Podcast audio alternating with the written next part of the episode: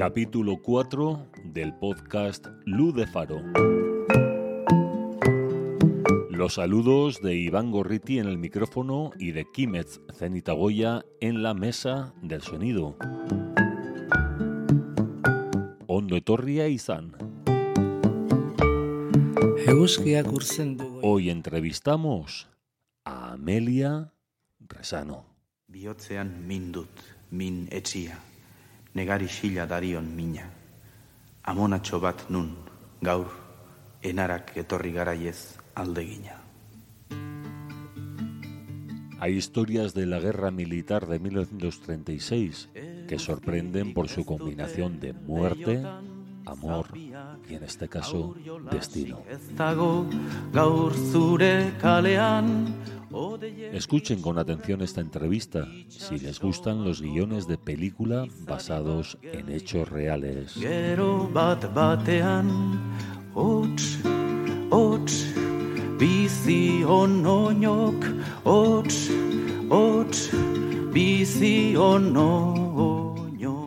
Conozcan a Amelia Resano y a Benito Salvatierra. Forman una generosa y entrañable pareja navarra republicana y activista del memorialismo desde hace décadas.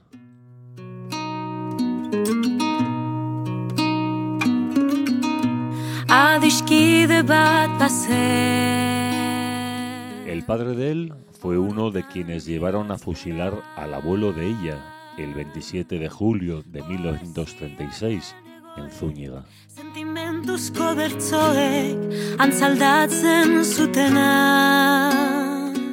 A día de hoy es uno de los más de 100.000 cuerpos desaparecidos aún en el estado.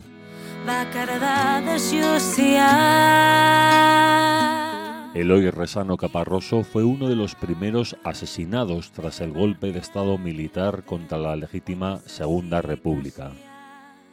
ikasia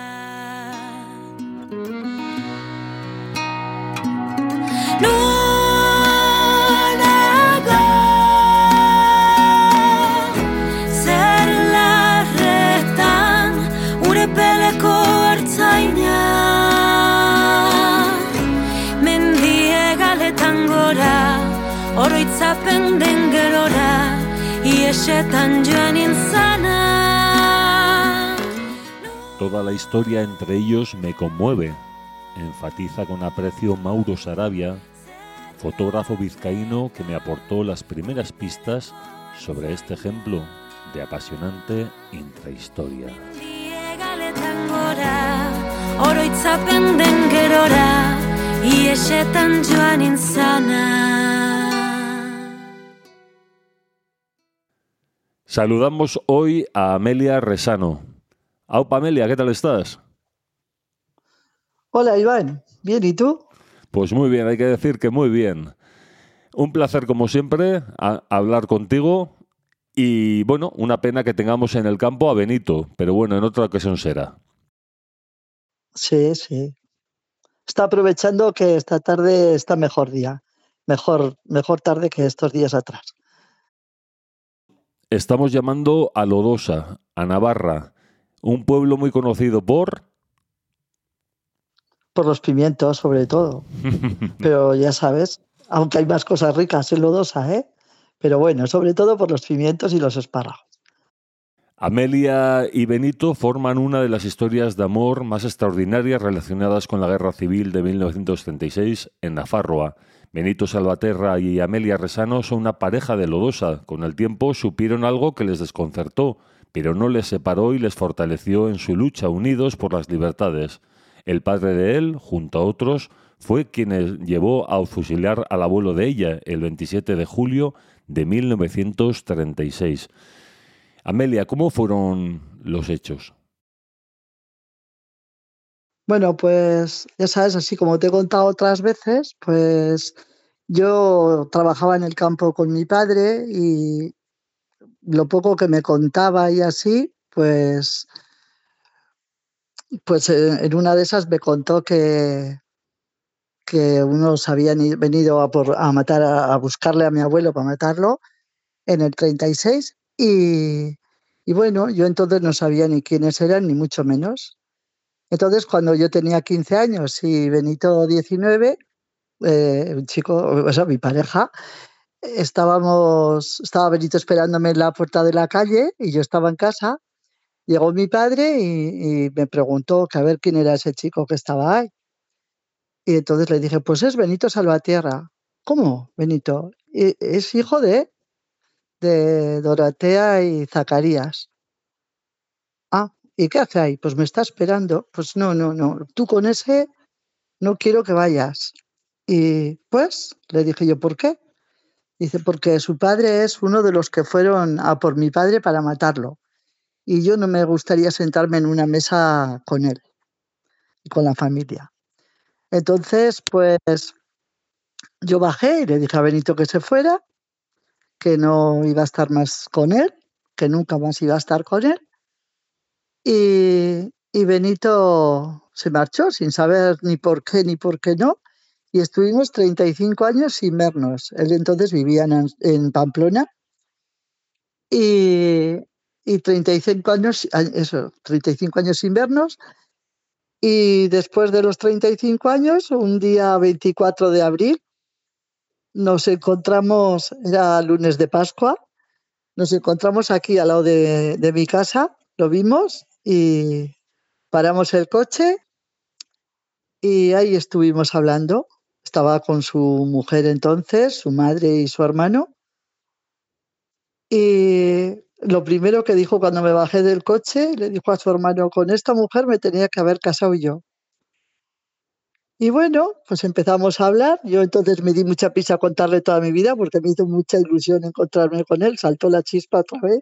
Sí, hay que decir que tú también estabas casada. Os gustabais los dos con 15 años, me has dicho, algo así. Eh, dejáis, de estar dejáis de estar juntos, os casáis para cada uno por su lado, incluso tenéis algunos hijos. Sí, sí, sí. Benito por su lado tiene dos hijos y yo por el mío tengo otros dos. Y, y de hecho cuando me encontré con Benito, yo ya tenía hasta un nieto. Eh, yo ya tenía entonces 49 años y me encontré con, con Benito y yo ya tenía un nieto.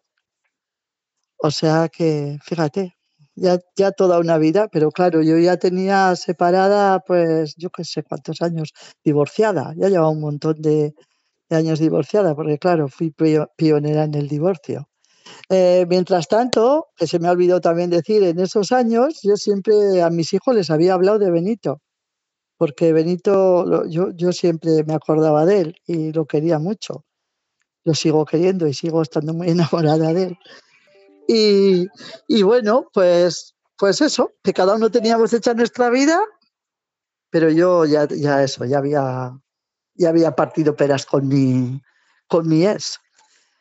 Y luego, pues a partir de ese día, Benito y yo empezamos a vernos. Él solía venir a, verle a su madre que estaba en un pueblo al lado de aquí, de Lodosa. Y pues aprovechábamos pues, para estar tomando un café, estar un ratito juntos, pues, pues un poco así y a gusto. Y bueno, ¿quieres que siga o me preguntas? No, todo esto viene eh, a raíz de que luego volvéis a juntaros, ¿no? Y entonces sabéis, sabéis un enigma que hasta entonces no lo sabíais. Ha dicho que quiénes eran las, los nombres de las personas que habían ido a buscarle a mi abuelo y entre ellos estaba el padre de Benito. Entonces, pues, pues eso sí que me había contado y habíamos hablado. Pero Benito no tenía ni idea de, esto. Eh, estuvimos, bueno, Benito se separó de su mujer y luego pues, pues hicimos nuestra vida juntos. Iniciamos una, una cosa que se había interrumpido hacía 35 años, iniciamos y estuvimos juntos. Y, y claro, pues nosotros siempre andamos con el tema de la memoria histórica y no me atrevía, la verdad, a contarle a Benito nada, pero siempre cuando teníamos una reunión o, alguna cosa de este tema, yo decía, verás, yo me lo decía a mí misma, verás tú, a este cualquier día le saltan que su padre es un matón y yo me voy a sentir mal por no decírselo, pero a la vez tampoco me atrevía a contárselo, claro. Entonces, pues ya llevaríamos juntos igual cinco o seis años. Sí, sí. Cuando un día vino de trabajar, le dije que tenía que hablar con él y que le tenía que contar algo. Mm, me acuerdo, es que no se me olvidará nunca la cara que puso Benito y, un color blanco, blanco, todo asustado. Y, y le dije, pues mira, vamos, siéntate que te voy a contar una cosa. Entonces le cogí de las manos, empezamos a hablar y le dije, mira Benito, tu padre, ¿sabes por qué no me dejó mi padre ir contigo? Porque tu padre fue uno de los que fueron a buscarle a mi abuelo para matarlo. Y entonces Benito se puso, pero, pero ya te digo, pero blanco, venga a llorar, bueno. Y, ya le expliqué todo, pues que me daba miedo que se lo hubiese dicho cualquiera de la calle, qué tal. Y, Benito me dijo esto, mira cariño, siempre hemos estado metidos en estos y te, y te he apoyado en todo, pero de ahora en adelante más. Y bueno, pues ahí es el día que, que ahí estamos los dos, tan contentos, tan felices, cada día más enamorados y tan a gusto. Y seguimos con el tema de la memoria histórica, ya sabes. Es nuestro tema. Claro, él en ningún momento tiene ninguna culpa de lo que hayan hecho familiares suyos. Además, aparte de que también lo desconocía, claro. ¿Qué ocurrió el 27 de julio de 1936, Amelia? Pues el 27, bueno, ya antes, ya cuando golpe de Estado, ya mi abuelo eh, estuvo dos días en una casa en, en Pradejón, que es un pueblo de La Rioja. Estuvo allí, pues, medio escondido en casa de un, hombre, de un amigo suyo de derechas. Y a los dos o tres días de estar allí, volvió a casa porque él decía que como no había hecho nada, nada temía y que tenía que volver a casa porque en su casa estaba su padre, su mujer y sus hijos y que él tenía que estar con ellos. Y nada más llegar a casa, el mismo día, vinieron estos, cinco, cinco personas de Lodosa y dos guardias civiles, vinieron a, a buscarlo y lo llevaron a la cárcel en Lodosa. Y pues entre los dos, de, del 18 de julio, dos o tres días que estaría en Pradejón y la cárcel, pues otros dos o tres, pues fíjate, pues el, el 27 llegó enseguida. El día 26 por la noche, mi tía fue a llevarle la cena a mi abuelo y le dijeron que ya no la necesitaba porque esa noche ya no iba a cenar. Entonces, esa, el día 27 a la mañana, ya le llevaron en el camión que llevaban a todos, le llevaron en un camión junto a otros de Lodosa, otros republicanos como él, le llevaron a Zúñiga y eso, pues allí detrás del humilladero le asesinaron. Lo tiraron al río, no hemos podido recuperar sus restos, pero por lo menos con el recuerdo pues estamos recuperando su dignidad. Ya sabes que, que, como te he contado otras veces, mi abuelo para mí es un ídolo y me gusta mucho hablar de él y, y bueno, pues que me emociono siempre que hablo de él, pero bueno, el recuerdo es bonito. Siempre he dicho también, y lo seguiré diciendo, que mi abuelo prefiero que estuviera en ese bando que no en el otro, que no en el bando fascista. Porque por lo menos puedo decir que, y con la cabeza bien alta, que, que mi abuelo era un luchador. Bueno, lo pagaron con la vida, pero... Sí, un luchador por las libertades, esas que ahora se nos están queriendo recordar. Eso es, por las libertades, porque además, por las libertades, por la, por la igualdad, porque en Lodosa todo lo que, lo que pasó empezó todo por el reparto de los comunales. Que, que, claro, pues entre mi abuelo y otros más, claro, querían la igualdad, eso, el reparto de los comunales. No pedían tener grandes tierras como tenían los terratenientes aquí, que tenían muchísima. Pero ya sabes, cuanto más tenemos, más queremos, ¿no? Pues mi abuelo lo que quería era eso, pues tener un trozo de tierra para cada uno para poder trabajar para la casa. Las huertas que decimos ahora, ¿no? Pues por lo menos para tener algo para comer.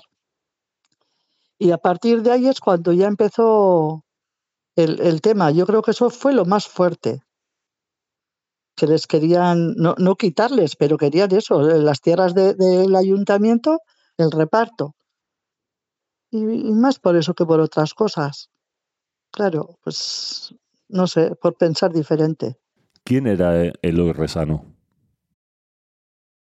Pues Eloy Resano era, el, era músico, era agricultor, le gustaba mucho la poesía, eso y la música sobre todo.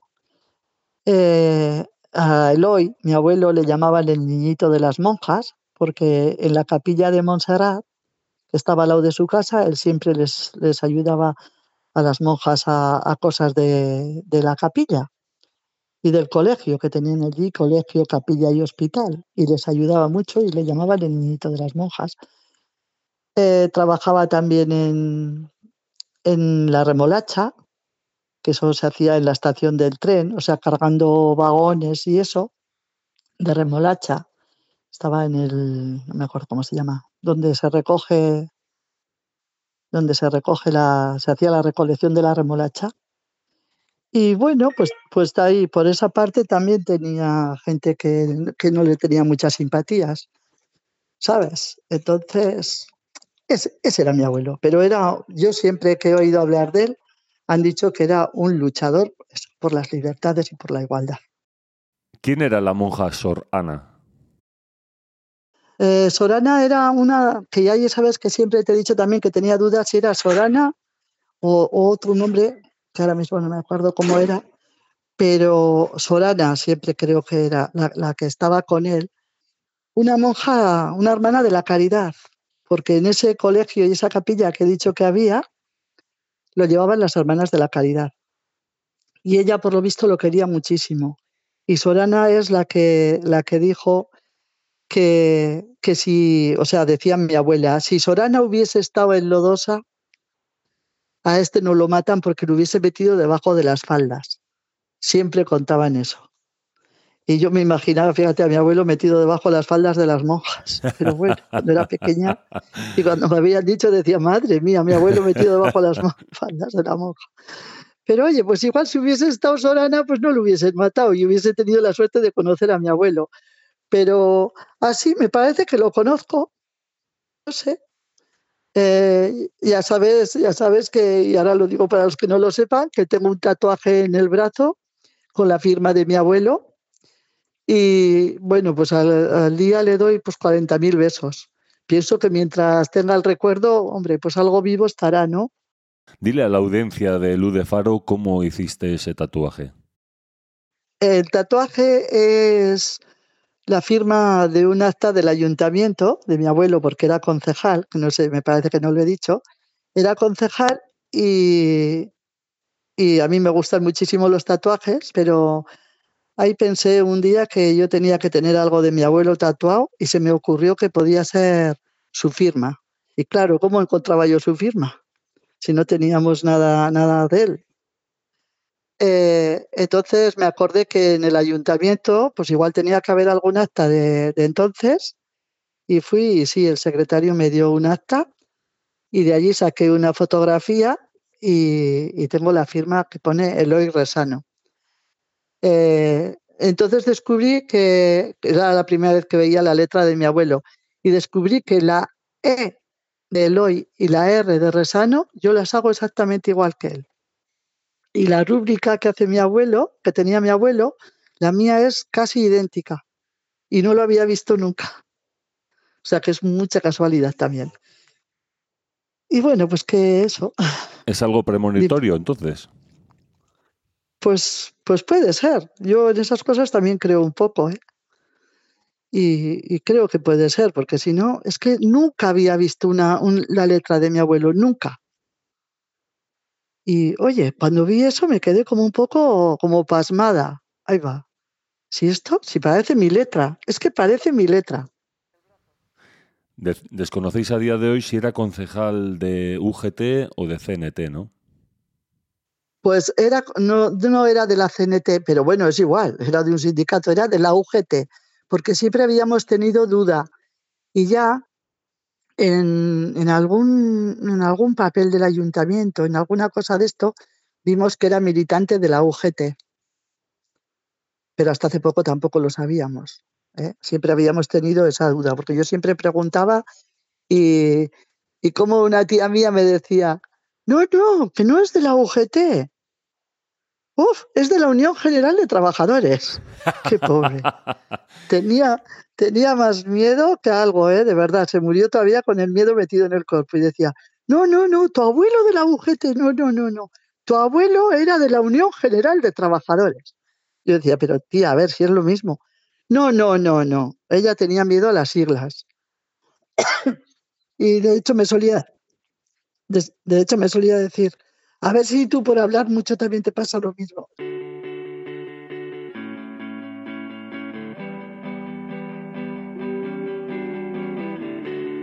Kaiso, Aselva Sabenás, Seames Rock Taldeco Bateri Jolea.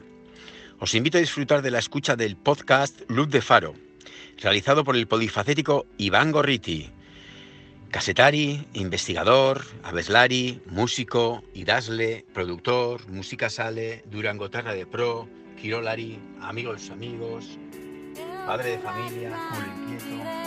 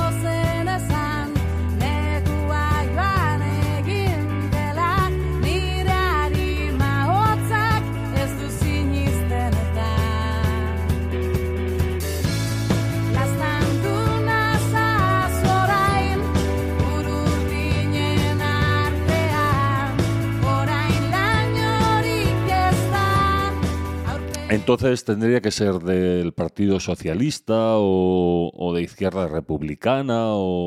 Eh, yo creo que del Partido Socialista, porque hicieron una gestora en Lodosa que era del PSOE.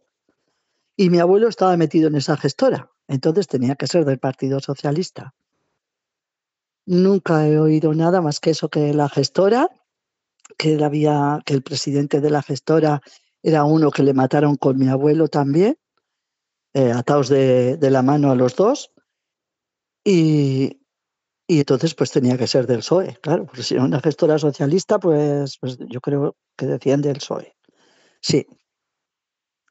Pero bueno, hay muchas cosas que no sabemos. Cl- Claro, estaban defendiendo ahí la, la democracia, que a quien también tengo entendido que fusilaron fue al presidente o al creador de Osasuna, el equipo de fútbol. Y en este equipo de fútbol también militó alguien que conoces muy bien, ¿no? Sí, sí, sí. Ay, Benito, Benito, sí. Benito fue portero Eh, de Osasuna. Benito fue portero de Osasuna, pero fue del segundo equipo. Solo hizo la pretemporada en el primero, porque eh, tuvo que elegir entre trabajar o, o ir al fútbol. Pero claro, las dos cosas no, no podía hacer y, claro, había que comer. En aquel tiempo los, los jugadores tampoco les daba como para vivir nada más que eso, ¿sabes? En según qué casas, claro. En la casa de Benito había que, que trabajar. Entonces nadie le apoyó para que fuera nada más que futbolista, ¿no? Portero. Entonces hizo una pretemporada y sí que estuvo siempre jugando al fútbol. Y eso, en Osasuna jugó en el segundo equipo y jugó en otros equipos de, Navarra, pero, pero bueno, siempre ha estado muy ligado a Osasuna porque también fue ojeador, o sea, los que van a ver los críos así para llevarles al, al, al club, a Osasuna. Y siempre ha estado muy metido ahí. Y después ya, cuando vino a Lodosa, pues ya estuvo de entrenador en el, en el fútbol de Lodosa, en el campo de fútbol aquí. Y siempre le ha gustado mucho, pero bueno, aquello fue pues, pues una temporada. Pero siempre lo recuerda, ¿eh? el fútbol también nos queda cerca porque sois casi familia de Gurpegui, el que fuera jugador también del Athletic. Sí, sí, sí, es- está casado con mi sobrina.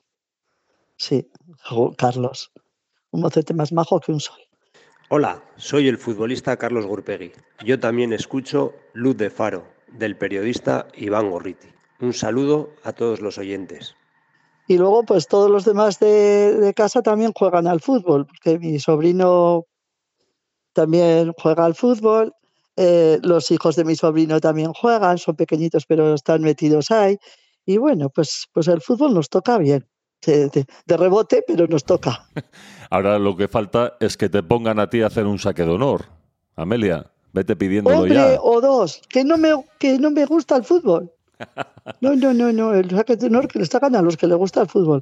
A mí me encanta la pelota, la pelota que no me pierdo ni un partido y, y el ciclismo. El ciclismo ya menos, pero como he tenido en casa ciclista también, pues me ha gustado. Y la pelota me encanta. No me pierdo un partido. O sea que si me quieren hacer un saque de honor de, de pelota a mano, allá voy. Pero de fútbol mejor no. No entiendo el fútbol. ¿Qué pelotaris son los que Eh, pues, más te gustan? pues me gusta muchísimo, el, el que más me gusta en este momento, pero hay unos cuantos, pero el que más me gusta en este momento es Ezcurdia, luego está Altuna, está Zabaleta, bueno, es que me gustan muchísimos, no me los pierdo. También hay alguno que no me gusta ni ver, ¿eh? que le suelo llamar chulín y todo eso. Y bueno, pero De los de hace unos años, ¿quiénes eran tus favoritos? Pues Serrandonea como zaguero, Retegui me gustaba mucho como pelotari, más que como persona. Y, y- y muchos, no, es que no sabría ni qué decirte. Es que, es que me han gustado muchísimos. Pero de todas maneras, mi preferido era Errandonea.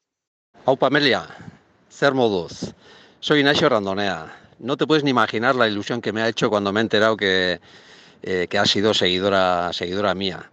Eh, es como volver eh, a la juventud, ¿no? Porque después de tantos años que dejé la pelota, ya, ya nadie, casi nadie se acuerda, se acuerda de mí. Venga, un beso y un abrazo fuerte, fuerte. Agur, agur. También. Luego Olaizola me ha gustado mucho. Chicos, es que... uf. Barriola, Hola Amelia, soy Abel Barriola y lo primero te quería agradecer muchísimo que, que, bueno, que hayas seguido mi trayectoria como pelotari y bueno, y espero conocerte algún día en, en persona y por supuesto que, que sigas transmitiendo toda esa vitalidad y casta que me han dicho que, que tienes. Un abrazo y un beso enorme y que sigas así durante muchísimos años más. Barriola me ha encantado y me sigue encantando porque aparte de un buen pelotari es una bellísima persona. Majísimo. He tenido la suerte de conocerlo. Yo he y- tenido, he tenido la suerte también de conocerle haciéndole fotografías y alguna entrevista y persona 10. O sea, Sí, sí, una sí, educación, una educación máxima. Sí, además me hace mucha gracia que ahora él esté de comentarista, cuando Abel era un chico que pasaba, pasaba fatal, fatal, cuando tenía, cuando le entrevistaban, cuando tenía que hablar con alguien, lo pasaba muy mal porque no, era, no sé, yo creo que era tímido.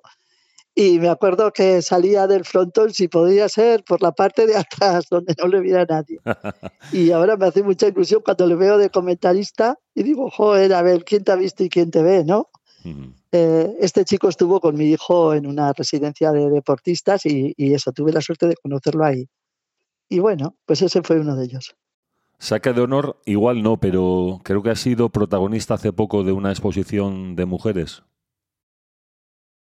Ah, sí, sí. Un- Una exposición muy, muy bonita, muy interesante. La verdad, eh, mm, era de esas exposiciones que te emocionan, que no sabes qué decir, porque el fotógrafo fue, no sé cómo decirlo, hizo unos retratos, unos retratos perfectos. Eso decían los entendidos por ahí, porque yo podía decir qué bonitos, qué bien, pero tú no sé si la has visto, No. pero no. si tienes ocasión la, la- pues la verás. Entonces tú podrás decir. Eh, ha tenido, está teniendo bastante éxito Estuvo primero en Pamplona, después la exposición la llevaron a Tafalla, después ya vino a Lodosa, ahora está en Sangüesa, ahora vuelve a Pamplona otra vez. Pero en Lodosa, te voy a decir que nos llamaron del instituto a ver si podíamos abrir la sala a la mañana, porque claro, pues la sala solo estaba abierta por la tarde, la sala de exposiciones. Y entonces, pues les dijimos que sin ningún problema, y ahí íbamos Benito y yo a las mañanas a la hora que a ellos les venía bien. Y porque, claro, ya sabes que los jubilados tenemos la suerte de, de tener mucho tiempo libre, pero sabemos aprovecharlo. Entonces hemos tenido nueve grupos de, de chiquillos del Instituto de Lodosa, entre 13 años y 16. Y han venido esos nueve grupos a verla y han estado ahí con nosotros, nos preguntaban cosas, pues les dábamos una pequeña charla y ha tenido un éxito que no te puedes hacer una idea. Los críos encantadísimos, ¿eh? pero encantadísimos.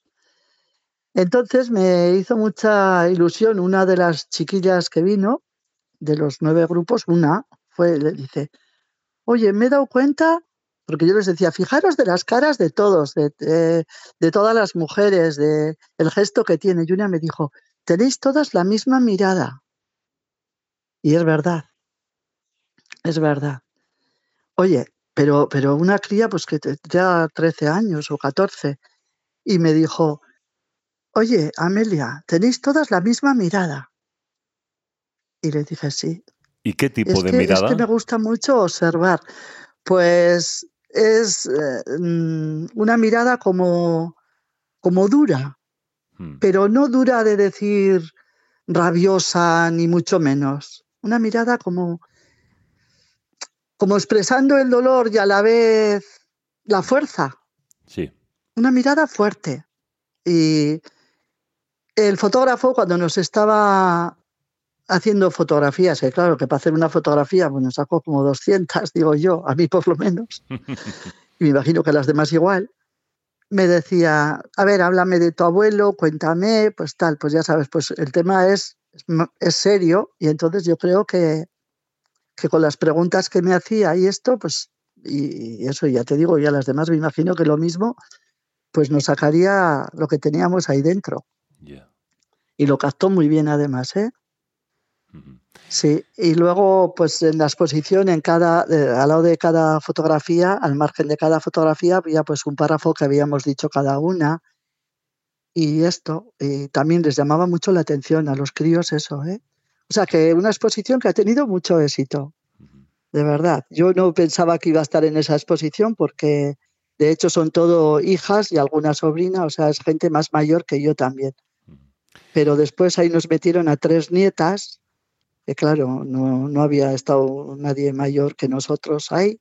Y oye, me hizo ilusión, de verdad. Claro. A mí lo de las fotos no me gusta mucho, pero bueno, pero está, está muy bien. Y oye, además así ahí lo dejamos para los que vengan detrás que lo vean. Que lo vean y lo escuchen y, y que sepan lo que hay.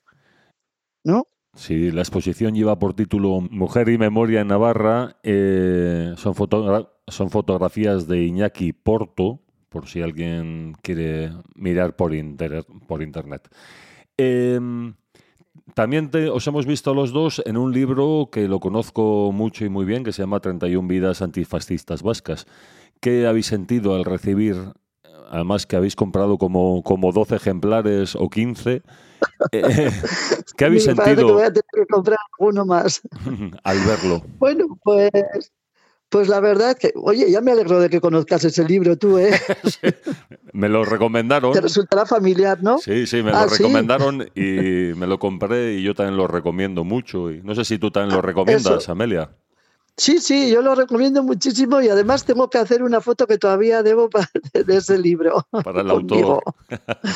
Que, para el autor, sí, sí. Que ya me acuerdo, pero solo me acuerdo cuando estamos nosotros solos y no me puedo hacer la foto yo sola, que yo no sé hacer selfies. Entonces, cuando, mira, no sabes tú qué, ilus- qué ilusión me hacía recibir el libro, los libros, Mm, porque yo quería que eso fuera regalo de Olenchero para unos cuantos. Sí. a unos cuantos, madre mía, sí, no sé cuántos fueron, 12 o 15, es verdad. ¿eh? Mm, Y, Y claro, pues cuando abrí el libro, cuando lo sentía, porque no sé, los libros te, te prestan algo, te dan algo. Pues lo primero fue, ya sabes, las lagrimillas así por todo, por toda la cara que se extendían hasta la barbilla, moquear un poco y, y bueno, pues muchísima ilusión. Además es un libro que está muy bien. Todavía no he leído todas las vidas porque ya sabes que me cuesta muchísimo leer. Sí. El autor va a tener que hacer algún audio, yo creo, para que Pues mira. los que no vemos bien lo, los que no vemos bien lo podamos escuchar, ¿sabes? Un audiolibro. Eh, yo lo tiro, es un audiolibro, yo lo tiro ahí, ¿eh? Pues ya me Y gustaría. el mira. autor, tú, les- tú le dices al autor, Sí, que nos estará escuchando, o sea que. Ah, segu- sí, seguro que sí coge. Eso es. Bueno, pues eso, pues tú, tú le dices al autor, si por si acaso no me escucha bien, que, que haga un audio, porque así para mí resultará mucho más fácil. Pero nos ha hecho mucha ilusión, lo recomiendo. No sé si alguien habrá comprado o no, pero yo lo recomiendo que lo compren, porque es un libro como para tener. Cuando digo un libro para tener, es de esos que no, no hace falta, no quieres que te los deje nadie, no, que lo tienes que tener tú porque no es un libro de leer todo seguido, aunque, aunque hay quien se lo ha chupado en dos días, ¿eh? Sí. Pero es un libro de decir, ahora necesito leer esto, necesito explicarle a alguien esto. Entonces es un libro como para tener, así que recomiendo que la gente lo compre. ¿Eres de aquellas personas que huele el libro cuando, cuando le llega a casa? O... Hay costumbre de personas de oler el libro. Sí, sí. El, el olor de, de la tinta, el olor de- del libro, pero aparte del olor, el tacto. También. El libro también hay que, hay que sentirlo con las manos, tocándolo. Mm. A la vez ya te lo llevas a la nariz, pero el principio es abrirlo, o sea, cogerlo, tocarlo, abrirlo y tocarlo y luego llevarlo a la nariz. Eso tiene, tiene algo especial. Yo últimamente no puedo hacer mucho eso, olerlo sí, pero no lo puedo, no lo puedo, no puedo saborear un libro como a mí me ha gustado siempre.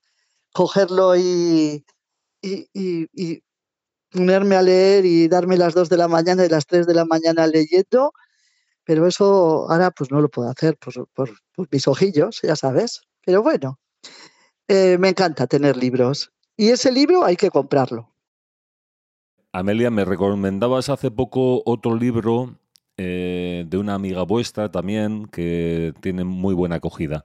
Eh, dinos por si acaso hay personas que leen y que le gusta la memoria histórica y cuéntanos un poco de qué narra, sin, sin hacernos spoilers, sin explicarnos el final. Eh, a ver, recomiéndalo también. Eh, pues se- se llama El llanto de las amapolas. Esta chica es de Pamplona, Amaya Oloriz, y este año estuvo en la Zoca de Durango y me parece que tuvo bastante éxito también como libro en castellano. ¿eh? Y tiene también otros que ahora mismo no me acuerdo de los títulos, me parece que esta es la cuarta novela que escribe, que están muy bien. Son, es claro, es novela, pero el llanto de las amapolas está basado en Lodosa, en cómo se vivía en Lodosa y la zona, vaya, pues que se vivía en las cuevas y cómo llegó el 36 y un chico pues pues vivió todo esto con sus abuelos y con sus padres. Eh, como también pues las familias, pues más o menos que un poco lo que nos pasó a nosotros, pues que mm, eran medio novios algunos, pero al llegar a este tema las familias se fueron unas por un lado y otras por otro. Y el libro se puede recomendar, está muy bien porque es un libro fácil de leer también. Entonces también es de letra grandecita, o sea que, que lo lees a gusto. Amaya se, se explica muy bien, siente lo que está escribiendo y bueno, que también es un libro que, que lo recomiendo. El llanto de las amapolas. Está muy bien, la verdad, es muy entretenido. Y está basado en hechos reales, claro. Volviendo un poco al origen de esta entrevista, eh, decíamos antes eh, cómo el padre de Benito lo que sería tu suegro, tu suegro junto a otros eh, fusiló a, a tu abuelo. Eh, ¿Llegaste a conocer a este hombre? Sí, sí, sí, sí. Llegué a conocer a este hombre y a los cinco que fueron a por mi abuelo. Conocí a todos. A este hombre, pues lo conocía porque eso, aunque se fueron a vivir a Pamplona, pues venían siempre en fiestas y fines de semana y me tocaba encontrármelos por ahí. ¿Y qué sentías? Pues no me hacía mucha gracia, la verdad. No me hacía mucha gracia, pero tampoco nunca he sentido rencor ni he odiado a los que mm, a los que mataron a mi abuelo. Solamente a uno, a uno, cuando lo veía, de aquellos cinco, cuando lo veía sí que sentía asco porque sentía que me miraba de una manera que no me gustaba, de una manera rara, como, como de deseo, como de... No sé, no sé explicar exactamente por qué, pero a ese sí, a ese es que le he escupido mil veces, porque él cuando me encontraba por la calle me decía, maja, así con una cara de, de asco, de blando, que digo yo, ¿sabes? De esas personas asquerosas. Y a ese sí, pero, pero a los otros cuatro, entre ellos el padre de Benito, la verdad es que pues me pasaban un poco así. Eh, uno de ellos vivía enfrente de nuestra casa y yo he estado sentada encima de sus piernas mil veces, porque es que había que convivir con ellos. Eh, es que era, es que eran nuestros vecinos y, y claro, pues, pues es que ¿Y nunca llegaste a decirles nada? Ya de más mayor nunca llegaste a, a hablarlo con ellos. no, no, no, solo al hijo de, de este que yo me sentaba encima de él sí que le dije una vez. Pero no le dije tu padre es uno de estos. Yo eso no se lo he dicho a ninguno. Los hijos no tienen la culpa de esto. Solo se lo conté a Benito porque era la persona que vivía conmigo. Pero a los demás no les he dicho. Nunca he dado sus nombres. Pero al hijo de este hombre sí, porque cuando empezamos a recuperar los restos de los fusilados, él me dijo un día, eh, ¿sabes qué te digo? Que esto es, mm, pues no me acuerdo exactamente de la palabra, si una marranada o una barbaridad o yo qué sé el qué, porque los muertos bien muertos están. Mm, Entonces sí que le dije, uf. le dije, mira, Majo, te voy a decir una cosa, los muertos bien muertos están. Si tu padre no hubiese nacido, ¿eh? O se hubiese muerto antes, mi abuelo igual estaría vivo. Oye, ¿por qué no sé qué? No, no, porque la mierda cuanto más se revuelve, más huele, me dijo. Y le dije, ¿sabes qué te digo? Que mierda estaremos hablando de tu familia, porque la mía no ha habido ninguna mierda. Mi abuelo no era ninguna mierda. Era una persona y bien valiente, sin ir armado. No como otros, que eran valientes cuando iban armados. Esa vez solo he tenido así, de decirle a la gente. La verdad es que si no me pisan, tampoco suelo pisar. ¿eh? Ahora, si me pisan, piso fuerte, eso sí.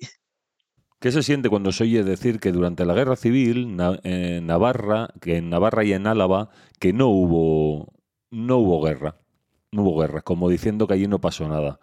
Cuando realmente sí que se sufrió mucho, ¿no? Aquellos que no eran del bando eh, sublevado, el golpista, sufrieron muchísimo, a pesar de que no hubiera tiros en las calles. Hombre, as- así es. Es que lo que no hubo es un frente de guerra.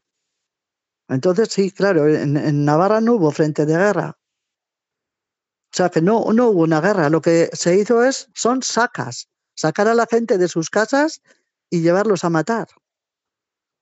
Entonces, claro, qué, qué valientes eran y qué majos, ¿no? Porque siempre había alguno que decía, yo qué, qué valiente era, ¿te acuerdas? ¿Por qué tal? Porque yo qué valiente. A mi padre, de hecho, también uno le dijo eso y le dijo, sí, tú eras muy valiente cuando ibas armado a por personas desarmadas. Entonces, es que yo sentir, ¿qué siento? Pues una rabia tremenda de grande porque no sabes por qué exactamente pasó todo esto. Es una sin razón, Iván. Es una sin razón.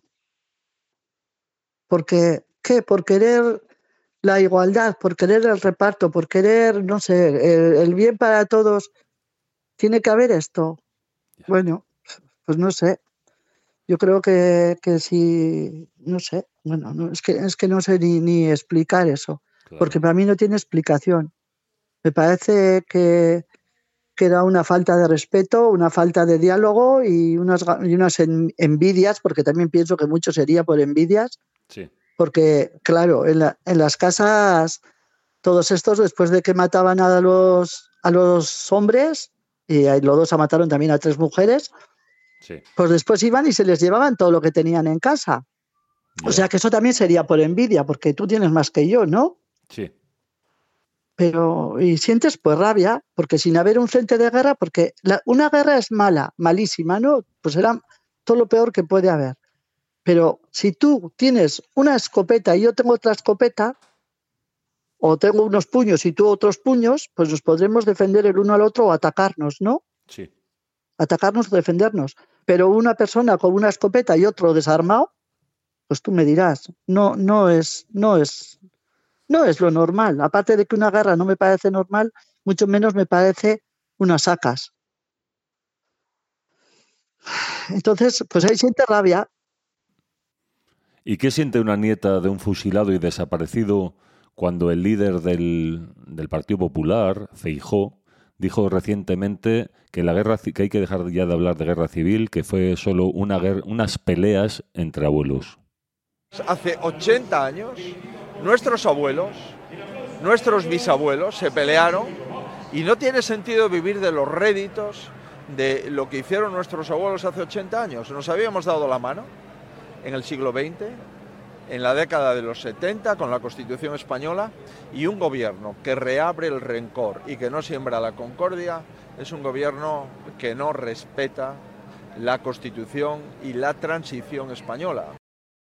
Pues mira, eh, en eso siento lo mismo que siento, eh, que no tiene nada que ver una cosa con otra, pero sí, lo mismo que siento cuando, cuando dicen que los violadores, que igual porque una chica ha provocado, porque no sé qué, siento lo mismo hacia esa persona que lo que siento hacia un violador. Claro. Pienso que ese me lo tendría que decir a mí cara a cara, por ejemplo, para poder contestarle. Siento mm, impotencia porque no le puedo contestar, porque no me lo encuentro, porque no sé. Y pues, pues eso, siento que nos lo debían dejar a las familias para hablarle, no para atacarle, para hablarle y para explicarle y para decir lo que hemos sentido y lo que seguimos sintiendo. ¿eh? Por no poder recuperar los restos de nuestros familiares que los mataron y los tiraron a la cuneta. Ellos, e- ese hombre, no puede sentir lo mismo que nosotros, si a él no le ha tocado esto. Claro. Entonces, ¿quién es él para decir que eso hay que dejarlo? Otras cosas habría que dejar. Claro, porque ellos escribieron su historia, la de los vencedores. Entonces es fácil decir, vamos a dejar, como vamos a dejar a los violadores sueltos por ahí, que ya te digo, que no tiene nada que ver una cosa con otra, pero yo siempre me vienen las dos, la- las dos imágenes. Claro, el dolor es el dolor. Pues, claro.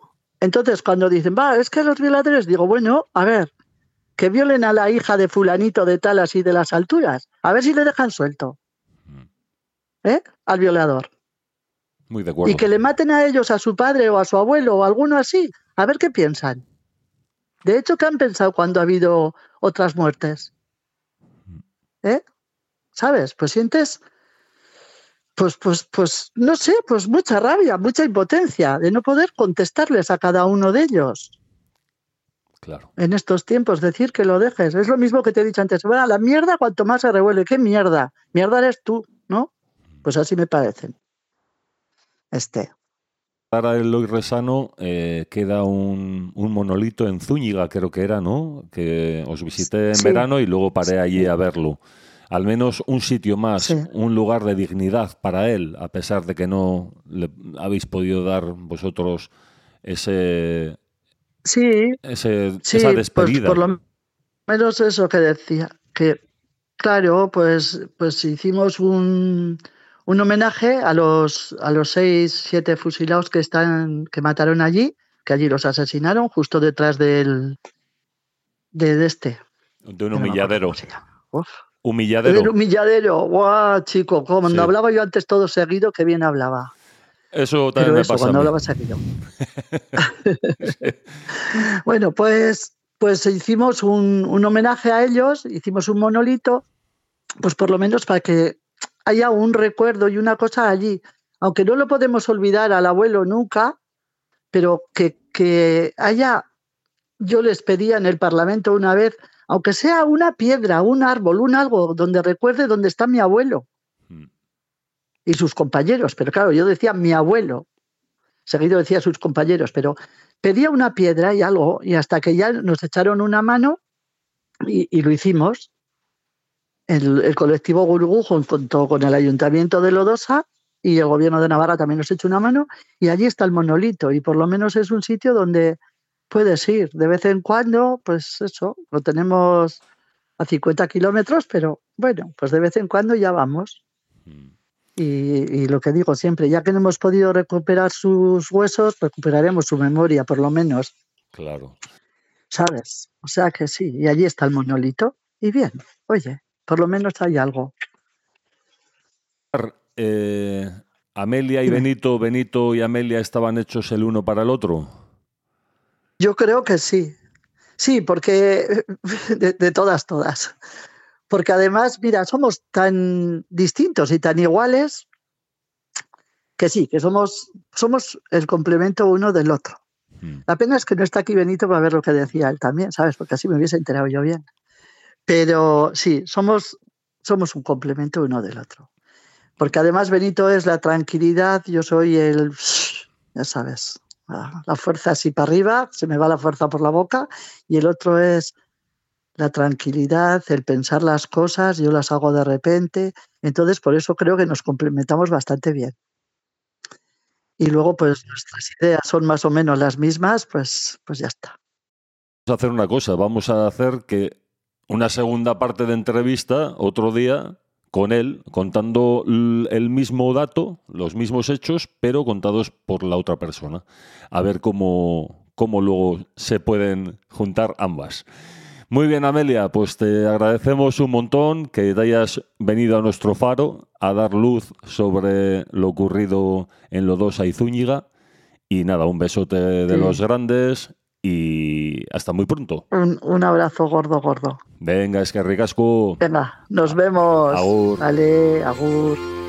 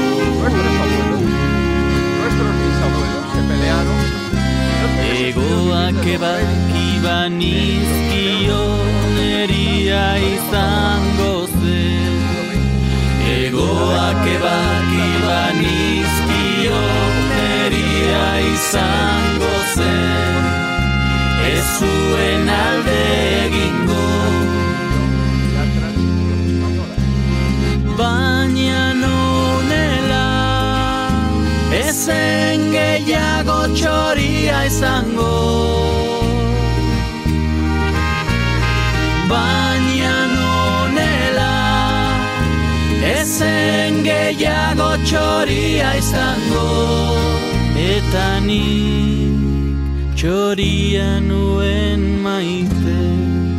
Eta ni